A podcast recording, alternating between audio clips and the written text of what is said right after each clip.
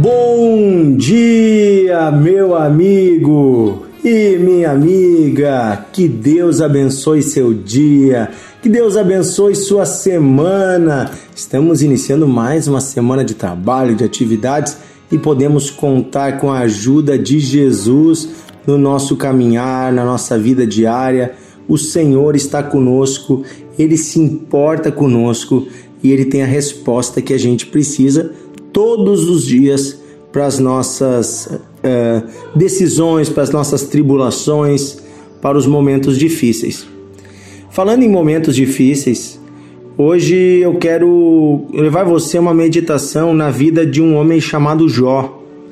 Jó foi um homem que passou por muitos dias difíceis. Você já deve ter ouvido falar da história de Jó, aquele que era o mais rico da terra na sua época mas que Deus o, o fez perder tudo, a fim de testar a sua fé, a sua convicção e ver até onde o seu coração iria. É interessante que a história de Jó também fala de uma transformação interior. Apesar de Jó conhecer a Deus eh, de ouvir falar, apesar de Jó ser obediente e temente a Deus, Jó tinha uma fé baseada no que os outros lhe diziam. Jó acreditava em Deus pela pregação, pelos profetas, pela Bíblia, e não tem nada de errado nisso. Mas às vezes Deus permite que nós venhamos a passar por algumas circunstâncias a fim de que tenhamos um encontro com o próprio Deus. Lembra que nós falamos de Abraão, o pai da fé, e que Deus lhe disse: "Anda comigo e ser perfeito"? O caminho do aperfeiçoamento ele passa necessariamente por andar com Deus.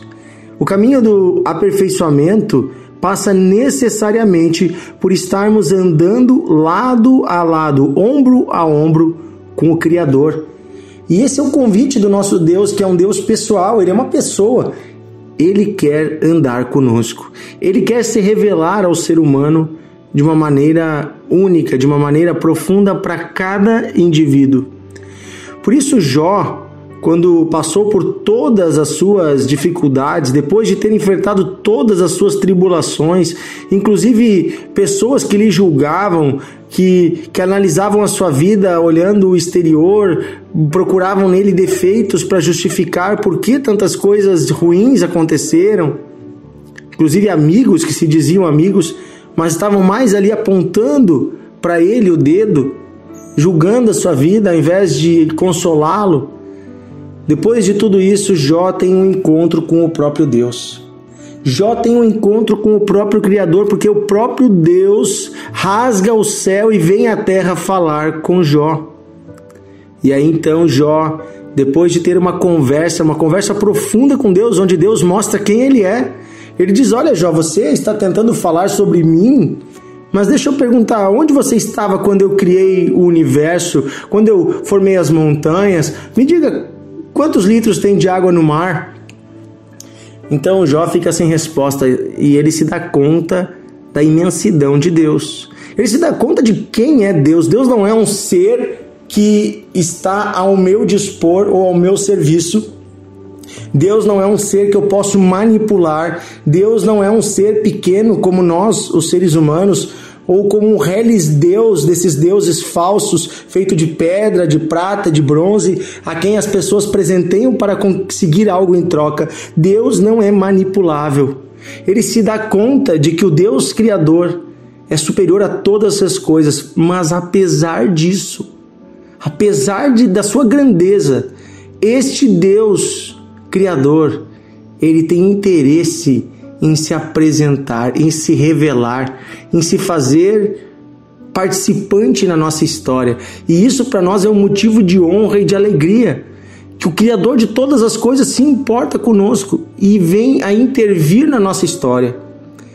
Jó 42, versículo 5, depois de passar por todas as suas dificuldades, Jó com alegria diz o seguinte: Antes, Senhor, eu te conhecia só por ouvir falar mas agora eu te vejo com os meus próprios olhos. Foi depois de passar por grandes tribulações, depois de perder tudo, inclusive a, a, sua esposa dizendo que, que ele deveria tirar a própria vida e amaldiçoar a Deus. Depois de ouvir tantas coisas terríveis, Jó manteve a sua fé no Senhor. E então o prêmio foi que o próprio Deus se revelou a ele. Ele disse: Agora eu te vejo com os meus próprios olhos. Agora eu te conheço não pela teoria dos outros, não pela filosofia humana, não pelo que os meus pais disseram. Agora eu te conheço face a face. E aí, em Jó 42, versículo 10, né, nós temos a sequência, porque Deus então diz para ele orar pelos seus amigos, perdoando eles. Então diz o seguinte: O Senhor restaurou a sorte de Jó quando ele orou pelos seus amigos, e o Senhor lhe deu o dobro de tudo que tinha antes. Queridos, quando a gente olha esse final aqui da história de Jó, nós vemos um Deus que é recompensador dos que o buscam. Como diz em Hebreus 11:6, Deus recompensa os que o buscam. A primeira recompensa de Jó foi a maior de todas. Foi conhecer a Deus. Conhecer o próprio Criador. Não há nada mais sublime que isso, não há nada mais elevado que isso. E depois Deus restitui tudo que foi tirado de Jó, ainda mais em dobro que o que Jó tinha antes de perder tudo, agora no seu último estágio ele teve o dobro, mostrando que Deus não é, é, não é injusto, mostrando que Deus é bom, mostrando que Deus é fiel, mostrando o, de que forma Deus recompensa os que o buscam. Muitas vezes, quando estamos em dias difíceis, dias de perda, dias de dificuldade na vida financeira, ou na saúde, ou no casamento, e Jó teve tudo isso, ele perdeu filhos, a esposa lhe virou as costas, ele perdeu a saúde, ele estava doente, ele perdeu dinheiro, ele perdeu tudo. Perdeu até a casa que ele tinha, né? Ele estava sentado em cacos, raspando as suas feridas. Ele que era um homem multimilionário para sua época. Agora, depois que ele perdeu tudo isso, ele manteve a sua fé em Deus. E por isso o Senhor se revelou a ele e pôde apresentar-se de uma forma mais profunda. E às vezes, quando nós estamos nessa situação de estarmos numa situação difícil, tudo que a gente quer é re resolver o problema exterior. Tudo que a gente quer é a restituição, é a cura, é o milagre, é a restauração do casamento. A gente fica querendo mudar as coisas do lado de fora e às vezes até clamando a Deus para que mude as coisas do lado de fora. Mas essa palavra fala muito comigo, o livro de Jó, sobre uma mudança que precisa acontecer primeiro do lado de dentro. Quando Deus quer fazer algo no homem, tem, ele pode fazer, se ele quiser, o que ele quiser, né? Ele pode fazer milagre, ele pode fazer do jeito que ele quiser. Mas Deus prefere primeiro operar uma transformação interna para depois gerar uma transformação externa, mostrando para nós o quanto é importante o nosso coração. Antes de Jó receber de volta tudo que ele havia perdido, ele recebeu algo mais precioso. Ele recebeu a presença do próprio Deus no seu coração e o entendimento de quem era Deus. Que eu e você possamos andar com Deus e possamos conhecê-lo face a face. Se for por meio de tribulações, de lutas, quem sabe essas dificuldades que você está passando agora sirvam para você se aprofundar e buscar a Deus. Quem sabe no meio desta dificuldade que você está passando, que você vai conhecer Deus face a face, que você vai ter um encontro com Ele e tendo um encontro com Ele, você será aperfeiçoado. Você receberá de Deus uma transformação interior que vai gerar mudanças exteriores também. Eu encerro hoje a nossa série de dentro para fora falando sobre tudo que Deus pode fazer. Os milagres em todas as áreas são possíveis, mas Deus começa mudando por dentro. Quando nós vemos um homem na Bíblia em Lucas capítulo 8, um homem que estava endemoniado, né? Ele tinha muitas coisas no seu exterior que demonstravam a sua decadência, né? Ele estava sujo, moribundo, machucado, ferido, gritando, uivando, andava como um louco pelas ruas. E quando Jesus vem, Jesus não, não, não trata de resolver apenas o problema externo. Jesus não diz botem uma roupa nova nele cortem o cabelo, não. Jesus expulsa o demônio que havia dentro dele. E ele cai aos pés de Jesus. E ali, prostrado diante de Jesus, ele começa a ser tratado no seu interior por Jesus. e isso vai transformar também o seu exterior. Lucas 8:35 diz assim: "E saíram para ver o que havia acontecido e vieram ter com Jesus. E acharam então o homem de quem havia saído os demônios e agora estava vestido e em seu juízo e estava sentado aos pés de Jesus. E então os que viram temeram. Quando Jesus realiza uma mudança interior, essa mudança também muda o nosso exterior. Agora, esse homem exteriormente, todos viam a mudança. Estava sentado, perfeito juízo, vestido. Né? Então, olha só que mudança exterior. Ela era fruto de uma mudança interior. Quando Deus entra na vida de alguém, quando temos um encontro com o Senhor, o Senhor nos liberta de tudo que nos prendia num padrão errado de vida, que nos trazia desgraça e maldição. E agora podemos viver uma nova vida, debaixo da bênção de Deus.